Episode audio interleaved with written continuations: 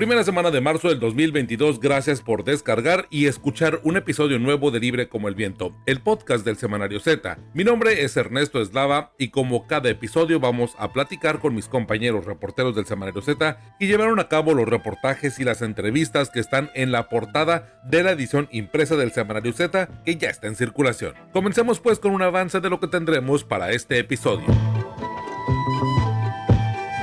Mantente informado en el Semanario Z y súmate a nuestras redes sociales. En Facebook nos encuentras como Semanario Z, en Twitter como arroba Z Tijuana, en Instagram como arroba Z Tijuana y en TikTok como Semanario Z. También visita ztijuana.com. En la edición 2501 del 4 al 10 de marzo del 2022 del Semanario Z tenemos México ha extraditado a Estados Unidos a 1.142 presuntos delincuentes en 15 años. En el sexenio de Andrés Manuel López Obrador han sido entregados 161. El año próximo pasado fue en el que menos extradiciones tuvo en los últimos periodos, menos extradiciones con AMLO de Investigaciones Z, una empresa cuyo dueño se declaró culpable ante una corte de San Diego en California por vender equipo de espionaje a gobiernos y empresarios para perseguir a opositores y a la competencia, simuló en 2020 un contrato con la Fiscalía General del Estado en Baja California, entonces titulada por Guillermo Ruiz Hernández, compadre del el exgobernador Jaime Bonilla Valdés. Fiscalía General del Estado simuló un contrato por 7.4 millones de pesos, un trabajo de Alejandro Villa. En los primeros primeros 60 días del 2022 se registró el homicidio de 30 mujeres. La Fiscalía General del Estado investiga a un hombre por la muerte al menos de dos de ellas, jóvenes dedicadas al sexo servicio. En los últimos siete años, Baja California ha contabilizado 1.780 víctimas femeninas, pero solo 143 han sido judicializadas como feminicidios. 2021, 328 mujeres asesinadas. Un reportaje de Rosario Mozo. Ya tienes tu Z, recuerda que cada viernes puedes encontrar la edición impresa de nuestro semanario con los voceadores. Z, libre como el viento. Gobierno de Andrés Manuel López Obrador, menos extradiciones, van 161. Es el reportaje principal del semanario Z de un trabajo de investigaciones Z ubicado en la página 26 y habla acerca de pues que México ha extraditado a Estados Unidos a 1100 42 presuntos delincuentes en 15 años.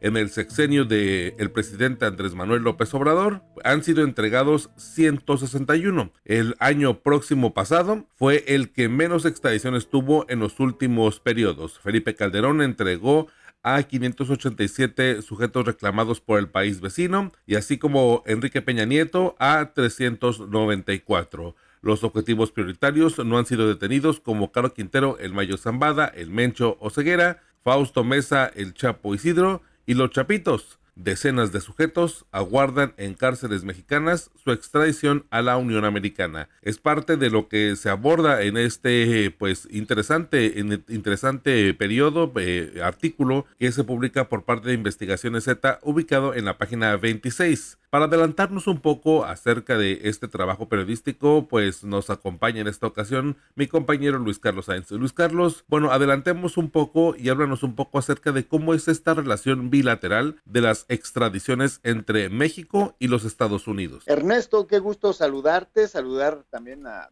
los seguidores y las seguidoras del podcast. Bueno, vamos a mencionar que hubo un cambio en esta relación bilateral el año pasado, después de que Mm, se acabó la iniciativa Mérida con la que se venía trabajando en esos asuntos de justicia, de seguridad, eh, de investigaciones para dar con las redes financieras de corrupción y delincuenciales y además incrementar eh, la cooperación en materia de extradición y ahora tenemos desde octubre pasado el acuerdo que se llama Entendimiento Bicentenario sobre Seguridad, Salud Pública y Comunidades Seguras entre México y Estados Unidos.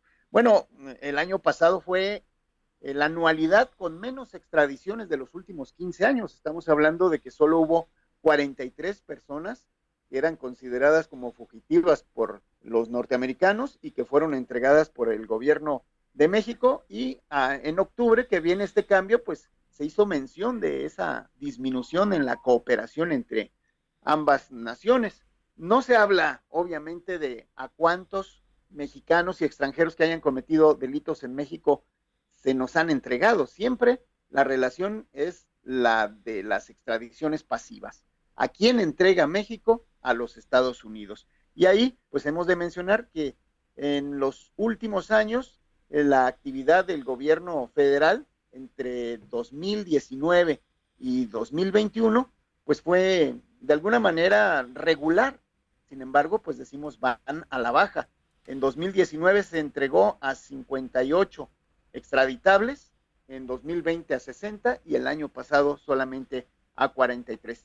Y ya mencionabas tú en la cabeza cómo eh, comparativamente con los sexenios anteriores, bueno, hay una disminución porque eh, si sigue este ritmo, no llegarán a igualar López Obrador a lo que se hizo por parte de eh, Felipe Calderón y Peña Nieto, quienes ellos entregaron en sus administraciones, Felipe Calderón a 587 presos y Enrique Peña Nieto a 394. Actualmente van 161.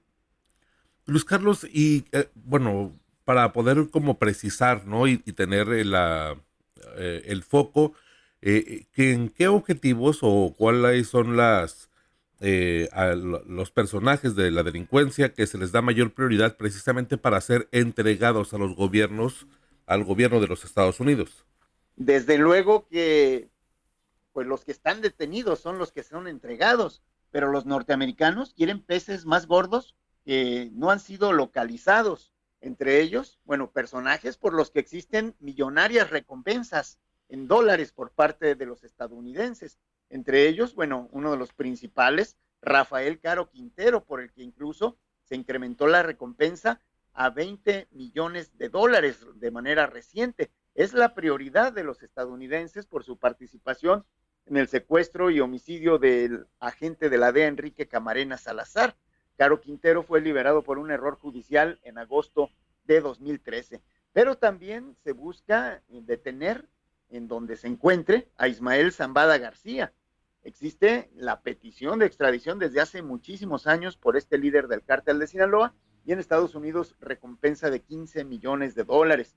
También buscan a los hijos de Joaquín El Chapo Guzmán, a los mentados chapitos, Iván Archibaldo Guzmán Salazar, a Jesús Alfredo y a Ovidio Guzmán López, el ratón al que ya habían detenido, has de recordar en aquel affair de 17 de octubre de 2017 en Culiacán, conocido como el Culiacanazo, y después lo liberaron ante amagos de violencia en contra de familias de militares. Pero también están otros integrantes, muchos de ellos del cártel de Sinaloa, el hijo del Mayo Zambada, conocido como el Mayito Flaco, Ismael Zambada Sicairos. Están los hermanos Arzate García, tanto la rana como el Aquiles, y otros sujetos que ya estaban en prisión y que escaparon en distintos episodios de esos terribles de nuestro sistema penitenciario, entre ellos Víctor Manuel Félix Beltrán, alias el Vic, que es cuñado de los Chapitos y que se fugó de un reclusorio de la Ciudad de México eh, el año antepasado.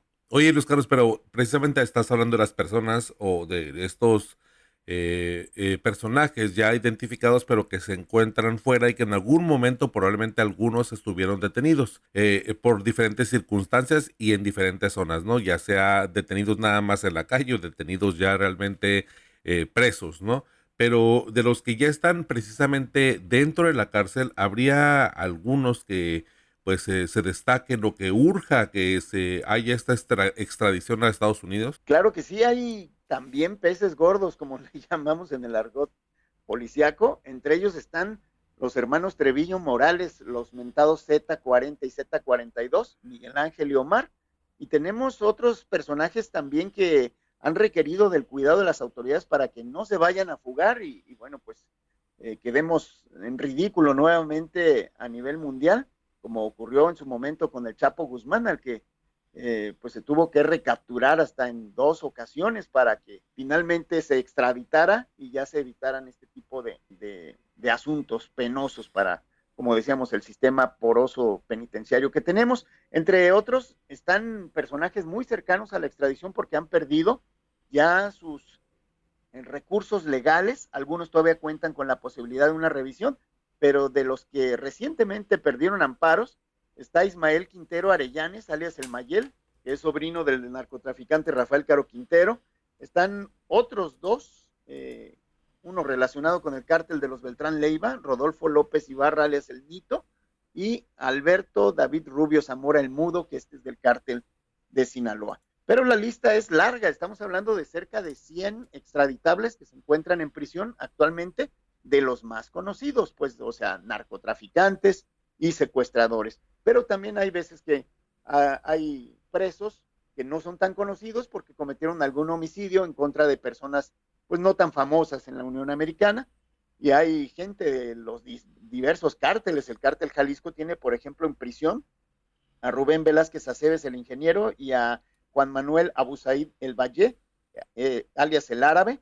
Eh, por el cártel Arellano Félix está Fernando Sánchez Arellano, el alineador, Juan Francisco Sillas Rocha, el Ruedas, Teodoro García Cimental el Teo y sus hermanos Marco Antonio el Cris y José Manuel el Chiquilín, entre la gente que conocemos por acá en la frontera norte del país. Vaya, y la verdad, este, pues interesante lo que comentas. Ya habíamos abordado este tema, digo, pues, quien quiera eh, recuperar este, este tipo de, diálogos en torno a los extraditables y cómo es que, pues de pronto, algunas situaciones eh, ocurren que pareciera más como política o a lo mejor también pareciera como desperfectos de nuestro sistema. Hemos hablado de este asunto en diferentes episodios del podcast Libre como el Viento. En esta ocasión, bueno, pues la verdad, vemos este, este panorama, pues un tanto desesperante, ¿no? Por el asunto de que, eh, pues una relación bilateral en donde muchos confían o muchos de alguna forma, pues tienen el, este concepto de que cuando los pasen a Estados Unidos a estos personajes, pues se disminuye la, la posibilidad de, corrupción, o sea, se, disminuye pues la carga o la tensión que pudiera haber en precisamente los, los penales mexicanos. En fin, diferentes características por los que hay que eh, pues ponerle atención a este tipo de detalles y más porque pues se presume mucho de, que las cosas cambian políticamente y de pronto operativamente pareciera que ahora sí que como dice el refrán, y perdón por lo, por lo folclórico, ¿no? Pero eh, de pronto hay un refrán que, que, dice todo cambió para que nada cambiara, ¿no? Así es, fíjate que eh, además de la polarización política que existe actualmente entre los mexicanos, en este tema ya había esas diferencias en cuanto a opinar que deberían de ser primero juzgados en México y que no debería de haber una política entreguista, que no es más que el significado del fracaso de la justicia en México. Sin embargo, hay otros que dicen, no, es que en Estados Unidos se eh, ejerce una verdadera eh, justicia y allá no andan con componendas. El caso es que hemos dicho, es los narcotraficantes y delincuentes mexicanos le temen a la extradición, pero a algunos les va mucho mejor porque a los pocos años ya los tenemos acá de regreso, después de que se les da una pequeña rasurada o una gran rasurada a sus fortunas. Pues vaya, Luis Carlos, leemos esta parte, este trabajo de investigación Z y a ti te contactamos por medio de tus redes sociales para poder mantener el debate. ¿Cuáles son tus redes sociales, eh, Luis Carlos? Estoy en Twitter como arroba Luis Carlos a sus órdenes. Perfecto, Luis Carlos, pues eh, muchísimas gracias y pues estamos al pendiente. Un abrazo para todas y para todos. Estás escuchando Libre como el Viento, el podcast del Semanario Z. 2021, 328 mujeres asesinadas en Baja California. En los primeros 60 días de 2022 se registró el homicidio de 30 mujeres. La Fiscalía General del Estado en Baja California investiga a un hombre por la muerte de dos de ellas, jóvenes dedicadas al sexo servicio. En los últimos siete años, Baja California ha contabilizado 1.780 víctimas femeninas, pero solo 143 se han adjudicado o judicializado como feminicidios.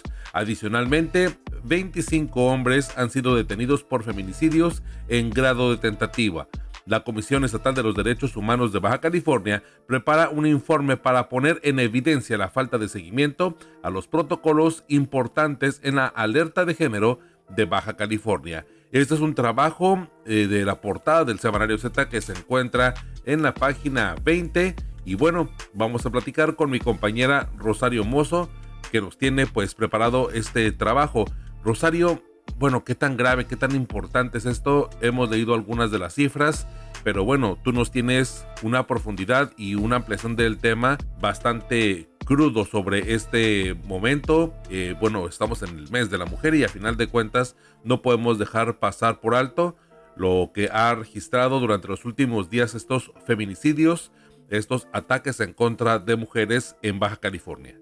Hola Ernesto y un saludo a nuestros lectores. Mira, este trabajo se decidió en el marco del mes que conmemora el Día Internacional de la Mujer y ante el hecho de que próximamente se cumplirá un año del inicio de la alerta de género en Baja California, mientras nuestro estado ocupa el tercer lugar en las estadísticas de mujeres asesinadas solo por debajo de Guanajuato y de Michoacán. En Z decidimos revisar qué está pasando con la violencia de género en Baja California y los resultados fueron poco alentadores. De entrada es evidente que los asesinatos de mujeres no se reducen, a pesar de que de las acciones promovidas por la alerta llevan más de ocho meses en ejecución y que la Fiscalía especializada en delitos contra las mujeres por razón de género tiene ya 27 meses trabajando. En 2019 fueron 294 muertas con violencia. Durante el 2020 la cifra creció a 313. El pasado 2021 cerró con 328 asesinatos de mujeres y el presente 2022 no pinta mejor porque ya se acumularon 30 víctimas femeninas solo en, esto, en estos 60 días, 17 en enero, 12 en, 12 en febrero y el 2 de marzo encontraron la primera mujer asesinada del mes de este mes. Su cuerpo fue localizado en el interior de la cajuela de un carro abandonado en una de las calles del fraccionamiento Laurel en la delegación La Presa de Tijuana. Además, encontramos que la denuncia de violencia familiar esas que hemos visto que algunas veces terminan con víctimas muertas, suman un promedio de 700 a 800 al mes en todo el estado. 500 de estas se presentan solo en Tijuana y en estos casos se dictan órdenes de restricción y alejamiento que resultan en un número tan alto que para las policías municipales es imposible cumplirlas en la vida real y por eso ocurren casos como el de María Fernanda, aquella dentista de 31 años, asesinada el 11 de agosto del año pasado en Tijuana por su ex esposo y padre de sus hijos después que ella lo hubiera denunciado por violencia. Vaya, qué casos, eh, Rosario, y las estadísticas bastante escalofriantes pues, en Baja California. Digo, pareciera que estamos lejos de lo que pasa en todo el país o de las noticias que de pronto escuchamos y somos testigos mediáticamente, ¿no? En diferentes plataformas, en diferentes medios que se hacen referencia y pues vaya, eh, no estamos para nada alejados de esta terrible situación en contra de la, de la violencia en contra de la mujer. Pero Rosario, en el reportaje también se hace referencia al homicidio en contra de la joven Elizabeth Martínez, localizada desnuda y asfixiada en el interior de su camioneta Jeep en la zona norte, la zona de tolerancia de Tijuana. De hecho, su familia organizó una protesta, una manifestación precisamente para reclamar justicia por este caso. Efectivamente, Ernesto, porque la fiscalía ya tiene identificado al último hombre que vio con vida a la chica, que es uno de sus clientes, es un mexicoamericano, de quien las autoridades en ambos lados de la frontera ya tienen nombre, apellido y fotografía. Un sujeto alto, robusto, moreno, de características faciales toscas, que es eh, superior en fuerza y tamaño a Elizabeth, razón por la cual la joven de 24 años no tenía oportunidad de defenderse al ser atacada con violencia física. De hecho, como parte de la carpeta, los investigadores están revisando la muerte de otras dos mujeres a quienes le quitaron la vida, igual que Elizabeth, y cuyos clientes también fueron grabados en video, con la finalidad de saber si es el mismo atacante. Se trata de Karen de 27 años, cuyo cuerpo fue localizado el 2 de septiembre del año pasado en el Cerro del Cañón del Matadero, no sé si te acuerdas, allá a la altura de la Avenida Internacional rumbo a Playas, y también la muerte de una joven ya, a la que identifican como Angélica N, y su cadáver lo encontraron en el interior de un hotel en la zona norte en enero del año pasado. Vaya, la, la, la situación de focalizar, ¿no? La zona norte como una zona de tolerancia, pero además peligrosa para este tipo de situaciones. Ya son varios casos en, estos últimos años en donde pues eh, el foco se coloca en la zona de tolerancia de la ciudad de Tijuana, en esta parte de la zona centro, que en verdad, bueno, pues es delicado y es difícil el acceso. Eh, Rosario, eh, en cuanto a las deficiencias de, en el seguimiento de la alerta de género, ¿qué es lo que se puede hablar? Mira, para este punto conversamos con Miguel Mora Marrufo, presidente de la Comisión Estatal de Derechos Humanos de Baja California, y nos informó que están preparando una evaluación del primer año de la alerta y, y, aunque están en proceso, destacó tres puntos. Uno, que a pesar de que la Fiscalía tiene el compromiso de iniciar todas las carpetas de muertes de mujeres como feminicidio, no lo hace y de hecho el número de investigaciones por feminicidios van a la baja, mientras las muertes de mujeres van a la alza. El segundo se trata del incumplimiento de las órdenes de restricción que acabamos de mencionar hace rato, las de alejamiento, donde las policías y la fiscalía son corresponsables y no hay manera de que se cubran en esa cantidad en que las están haciendo. Y el tercero tiene que ver con el Poder Judicial y el hecho de que solo el 1% de las carpetas se están judicializando. Bueno, en fin, este y otros temas relacionados con los delitos cometidos contra mujeres por razones de género son los que podrán leer en la edición del semanario Z que está en circulación a partir del viernes 4 de marzo. Rosario, pues eh, leemos este, este grave, este tétrico eh, panorama, los casos y las estadísticas, contrastar las estadísticas, digo, nada más de, de, nombrarlas, de escucharlas, en verdad que sí es eh, bastante impactante. 2021, 328 mujeres asesinadas. Es el reportaje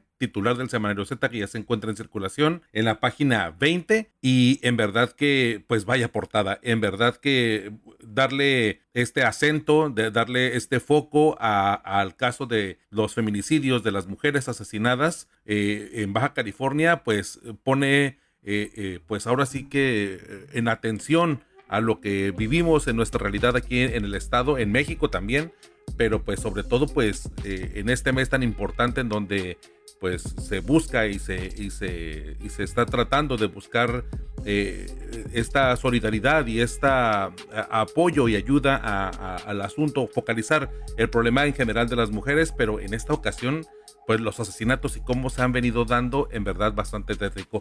Muchísimas gracias Rosario por este avance tan detallado y pues y tan doloroso también. Así es, Ernesto, no podemos dejar pasar. Somos el tercer estado en México en violencia, en homicidios contra la mujer.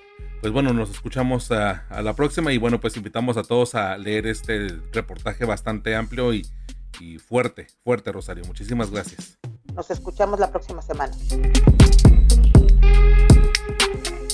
Cada viernes por la tarde puedes descargar un episodio nuevo de Libre como el Viento, el podcast del Semanario Z. Encuéntranos en Spotify, en Google Podcast o en iTunes. Suscríbete y no te pierdas Libre como el Viento, el podcast del Semanario Z. La Fiscalía General del Estado simuló un contrato por 7.4 millones de pesos. Una empresa cuyo dueño se declaró culpable ante una corte de San Diego en California por vender equipo de espionaje a gobiernos y empresarios para perseguir a opositores y a la competencia, simuló en 2020 un contrato con la Fiscalía General del Estado en Baja California, entonces titulada por el abogado Guillermo Ruiz, por más de 7 millones de pesos. La Auditoría Superior de la Federación reportó que la dependencia estaría causando un daño a la Hacienda Pública Federal. Este es un trabajo de investigación de mi compañero Alejandro Arturo Villa. Alejandro, pues bueno, de entrada, eh, compartirnos un poco acerca, un adelanto de qué es lo que vamos a leer en este reportaje que digo por obvias razones, pues es importante, es interesante conocer cómo es que de alguna forma, bueno, pues se lleva a cabo un hecho más de presunta corrupción, vamos a llamarlo así, pero realmente, bueno, pues también en gobierno de Jaime Bonilla y también bueno, pues dentro de la Fiscalía General del Estado, que bueno, pues eh, en los últimos años, en los últimos dos años al menos, se destacó precisamente por estos contratos bastante amplios, bastante grandes y con una nula transparencia. Alejandro, platícanos. Hola Ernesto y a todos los que escuchan eh, este podcast eh, Libre como el Viento, a la hora quizás del día que lo estén escuchando, muchas gracias por compartirnos unos minutos de su atención. en, este, en este trabajo periodístico de investigación nos dimos a la tarea de de ubicar eh, las anomalías que encontró la Autoridad Superior de la Federación. En su último informe mencionaba que en el caso de Baja California, la, Fiscalía tenía ahí una irregularidad eh, con tres contratos específicamente, de los cuales no había entregado la eh, información suficiente para acreditar que la adquisición de los bienes que se hicieron, ¿no? de los contratos, pues realmente existieran los bienes, ¿no? Y hablamos de equipo táctico, ¿no? Desde baterías de los, de los radios hasta radioreceptores, chalecos antibalas, cartuchos, y, equipo, equipo en general hasta blindado, ¿no? Eh, de, unidades. la, Auditoría Superior encuentra que aquí había un daño, un daño patrimonial, un daño a la, hacienda pública, pero ah, no se desglosaba en su informe eh, pues de quién se trataba, eh, quiénes eran las empresas que habían ganado estos, estos, eh, estos contratos eh, quienes habían hecho esta, esta operación con la Fiscalía General del Estado en el año 2020. Es cabe mencionar que es en 2020 porque la Auditoría Superior de la Federación va con, eh, va con un año de, atraso en cada una de sus auditorías por el tiempo que lleva, ¿no? Y tiene que concluir el, año fiscal para que entonces la auditoría empiece a analizar y a revisar la información y posteriormente empiece a entregar los, eh, los informes eh, trimestralmente. En este caso, bueno, estamos hablando de, estos contratos que sucedieron en el finales de 2020, estamos hablando de que fueron noviembre, diciembre de 2020, cuando se suscitaron estos, eh, eh, estos contratos. Alejandro, y este, en, este caso, cuando se dice simuló, ¿a qué nos estamos refiriendo? Eh, digo, en específico, ¿qué es lo que supuestamente se tuvo que haber entregado o vendido por parte de esta empresa? Partiendo de, que eran tres, tres contratos los que aparecían con irregularidades, uno de, hasta donde vamos, ¿no? O hasta donde va el, avance de la investigación de la Autoridad Superior de la Federación. Y ahí encontramos que uno de estos contratos, el único que tenía eh, su, eh, el, contrato en la plataforma de transparencia, el único que se encontraba en, los registros públicos, porque ningún otro eh, contrato ha sido publicado por o, fue publicado en, el, en, el, en, la gestión de Guillermo Ruiz Hernández en la plataforma nacional de transparencia ni en los órganos de transparencia del gobierno de Baja California, dado que son sujetos obligados y que esto amerita una sanción y una amonestación al funcionario por haber este, evadido sus responsabilidades. Eh, en uno de estos contratos eh, se empieza a investigar pues quién fue la empresa la que ganó la licitación y la empresa que gana la licitación es la empresa Blindado Seguro a nombre o propiedad de Carlos Alberto Guerrero Villanueva. E, este empresario tijuanense eh, el pasado mes de, febrero, ante una corte en Estados Unidos, se declaró culpable de vender equipo de espionaje a gobiernos en México, a, políticos eh, y a empresarios, tanto para acosar a opositores, como espiar a opositores, como para espiar a la competencia y de cierta manera pues verse beneficiados. Y el equipo eh, de espionaje que vendía era de procedencia iraquí y de y este y bueno, esto era y de procedencia italiana. Entonces, eh, ahí fue cuando despertó la primera alerta y cuando revisas cómo dio el proceso de licitación, resulta que hubieron tres empresas licitantes, ¿no? Se hizo una licitación pública, pero estas, de estas tres empresas, eh, dos eh, nada más se registraron, pero nunca presentaron ningún informe, ni informe técnico, ni, el, ni, su, ni su reporte de cuánto costaría o cuánto era su presupuesto. Realmente solamente se registraron de nombre y no continuaron con el proceso de la licitación, dejándole el camino libre empresa de, de, Carlos Guerrero. Eh, una empresa o un empresario que también fue favorecido en el gobierno de, Francisco Vega de la Madrid, eh, que también fue favorecido por el gobierno municipal de Juan Manuel Gastelum eh, en Tijuana, que también fue favorecido por el gobierno de Arturo González Cruz en la compra de equipo para la Policía Municipal y para la Policía Estatal, Policía Estatal eh, Preventiva, en el caso de, de, del ex gobernador Francisco Vega de la Madrid. De hecho, con el ex gobernador Francisco Vega de la Madrid, este empresario le vendió equipo de espionaje a este, a este, a este, político mexicano del gobierno del PAN. Y bueno, eh, esto fue la irregularidad, ¿no? Eh, la simulación fue que se generó una, em, una licitación pública donde había tres participantes para poder elegir la mejor opción, ¿no? Del cuál era la que tenía el mejor presupuesto, la que presentaba los mejores equipos, ¿no? Para que realmente hiciera, si sea una licitación pública, que eso es lo que se considera, ¿no? Eh, pues no existió, simplemente se simuló, porque existieron dos empresas que, que no, que carecen de registro jurídico en, en, esta operación y le dejan el camino libre a la empresa de, Guerrero Villanueva eh, que pues esta sí cumple con el, el, reporte técnico y con el presupuesto, y pues al no tener otra competencia, eh, a él le, adjudican la, la, contratación. El contrato que se le da es por, por 7 millones 494 mil pesos. Eh, eso es como lo, lo, lo, lo, lo que a, lo que te refieres con el tema de la simulación o a lo que a la pregunta que me hacías sobre la simulación del contrato. Sí, para saber más o menos a qué nos estamos enfrentando, pues vaya, este Alejandro, un tema bastante delicado y más porque, bueno, hemos visto recientemente, como tú lo comentas, cuando el empresario se declara eh, pues culpable eh, en California, bueno, pues vemos precisamente que a, varios nos llamó bastante la atención por el tema de que era un seguimiento propiamente de lo que habían estado haciendo los gobiernos anteriores y que a final de cuentas, bueno, pues se siguió eh, por lo que vemos eh, actualmente con, con, las autoridades que acaban de salir, ¿no? Lo, de, otro partido, de otra fuerza política, que no me gustaría, al menos a mí, vincular precisamente esto con un tema político, pero eh, se tiene que hacer a final de cuentas porque eh, ambos, eh, cuando se hizo el cambio gubernamental y cambió de un partido a otro,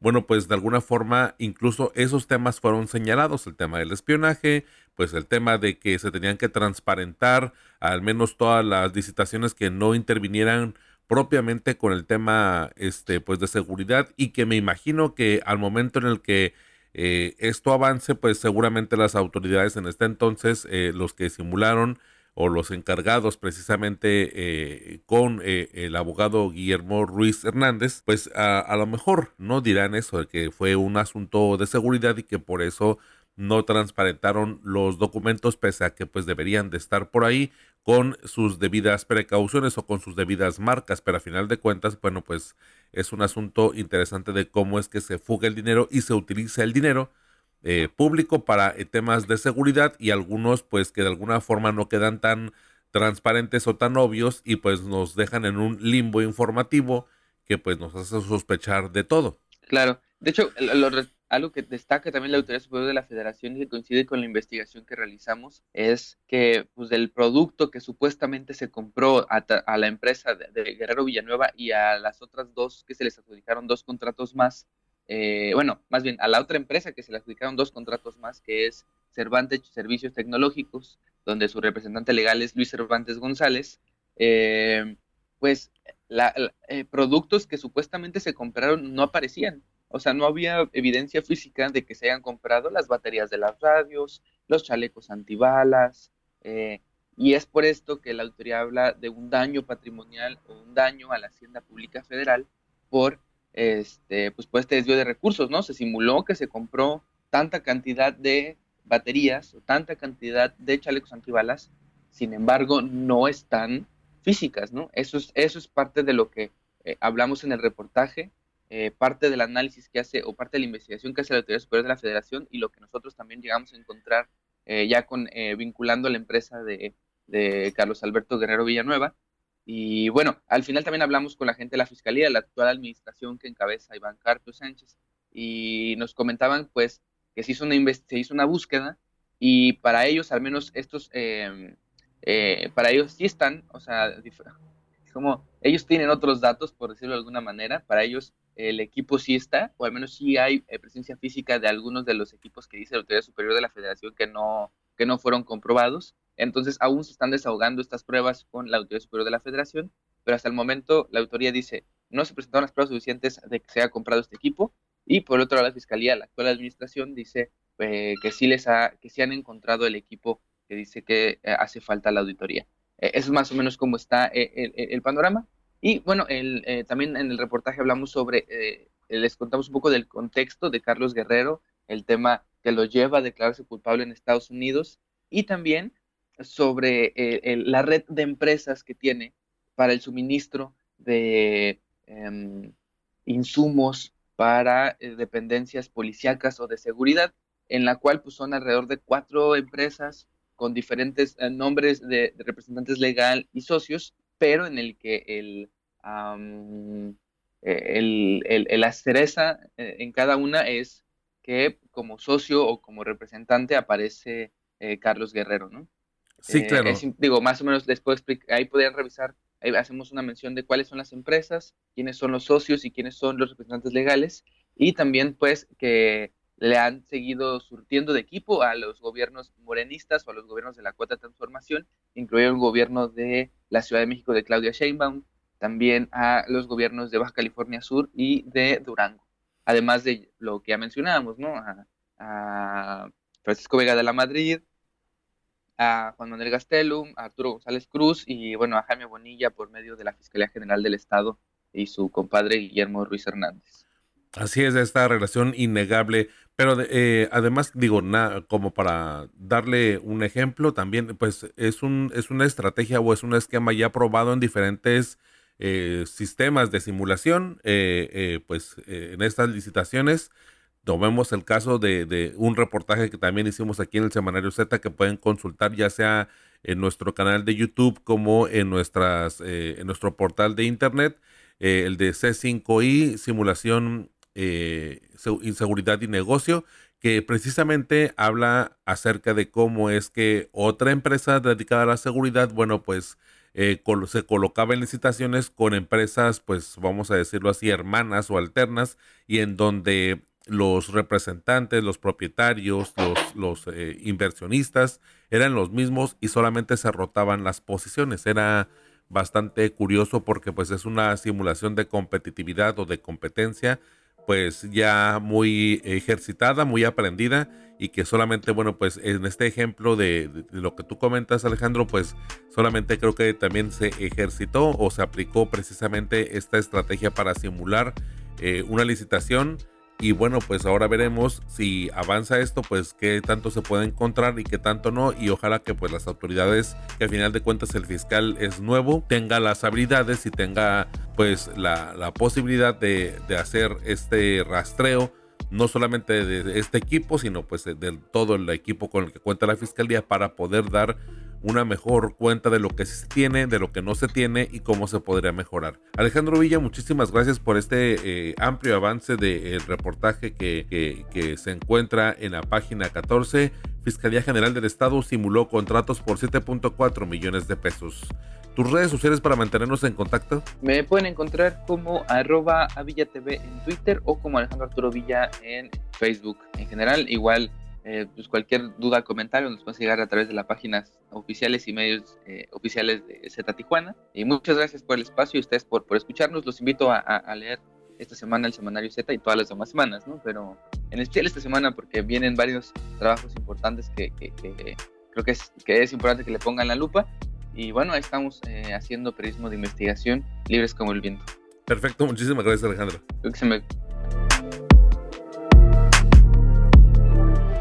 Y bien, hasta aquí este episodio. Ya saben que cada viernes puedes descargar un episodio nuevo referente a nuestra edición impresa del Semanario Z. Así que gracias por acompañarnos y gracias por descargar un episodio nuevo. Gracias también a mis compañeros Alejandro Villa y Luis Carlos Sainz por su participación en este episodio. Y gracias a nuestra editora general de información, Rosario Mozo, Adela Navarro y a René Blanco, codirectores del Semanario Z y el valioso apoyo de todo el equipo de periodistas y el personal administrativo del semanario. Mi nombre es Ernesto Eslava, me encuentras como arroba Ernesto Eslava en todas las redes sociales. Y los espero, ya lo saben, el próximo viernes en Libre como el Viento, un episodio nuevo del podcast del Semanario Z.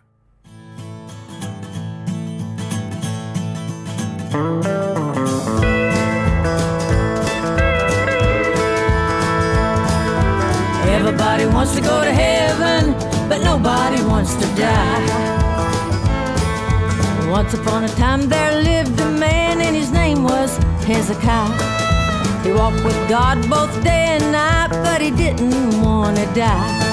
He cried, oh Lord, please let me live. En 2016, Un 4 de marzo, Loretta Lynn, de 83 años de edad, publicó Full Circle, un nuevo disco, un primer disco del, eh, después del 2004, grabado en Tennessee en el Cash Cabin Studio, creado por Johnny Cash en 1978 y en el que grabó buena parte de sus últimos discos.